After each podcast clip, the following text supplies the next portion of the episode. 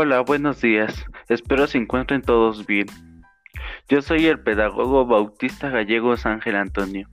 El tema que vamos a tratar en esta sesión es sobre la danza folclórica. Para ello, tenemos una invitada especial, la maestra en danzas Vázquez Baños y Tlalia Mairani. Comenzamos con nuestra sesión. Así es, muchas gracias compañero Ángel por la invitación. Cuando me dijiste que íbamos a tratar sobre este tema, pues me interesó, ya que pues yo la danza es un tipo de baile social y que a menudo es practicado en grupos sociales y forma parte de un acervo cultural o tradicional. Es decir, que agarra ahora sí que las tradiciones o las culturas de los demás estados y pues los, los convierte en un baile o en una danza. Y el término de este proviene de una voz inglesa que sería sabiduría popular. Entonces, ¿quieres decir que esta se trata de unos bailes tradicionales que están vinculados a la identidad de, del pueblo y que suelen recoger parte de su, de su imaginario o a su tradición en su vestuario, movimientos o en, la época del año que, que, se va a realizar.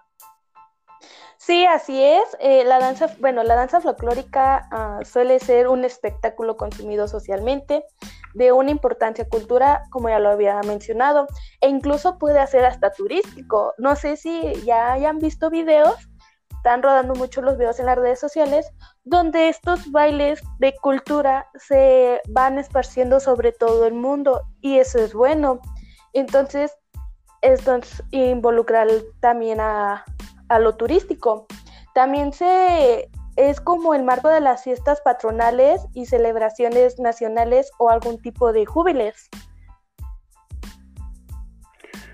Mm. Ojo, aquí no se deben confundir con las danzas ceremoniales ni con, ni con las éticas que generalmente están asociadas o a ritmos o sociedades tribales.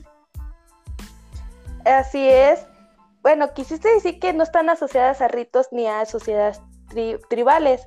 Eh, comúnmente estas danzas se inscriben en folclore y ocasiones pueden mutar su, su contenido, dando que dando unas prevariantes y modernos y a reinterpretaciones de la tradición. O sea que la, la danza folclórica es mucho más diferente. Por eso no se debe confundir con danzas, este, como dice mi compañero Ángel, como danzas ceremoniales, porque pues ya esto se, se va más a lo ritual y la danza folclórica no. La danza folclórica se va más a lo, a lo, a presentar la cultura que tiene cada estado, ¿no? Ah, ok, entonces ahí es donde nosotros debemos diferenciar sobre los tipos de danza. No, todas las danzas son eh, iguales. Mm, bueno, para concluir, tú, Mariani, como, como maestra, ¿tú recomendarías la danza? Eh, sí, yo sí recomendaría mucho la danza, ya que este es un ¿cómo se le digo? Una actividad extraescolar que nosotros podemos practicar. Más en los niños, en los niños se puede practicar desde los cuatro años, porque así podemos meterle su coordinación de su cuerpo. Eh, entonces yo digo que sí, sí, yo recomiendo la danza, es muy divertida, eh, se distraen de sus cosas, se olvidan de sus problemas y pues en mi parte como maestra y como practico la danza, sí, es muy buena y sí la recomiendo, compañero Ángel.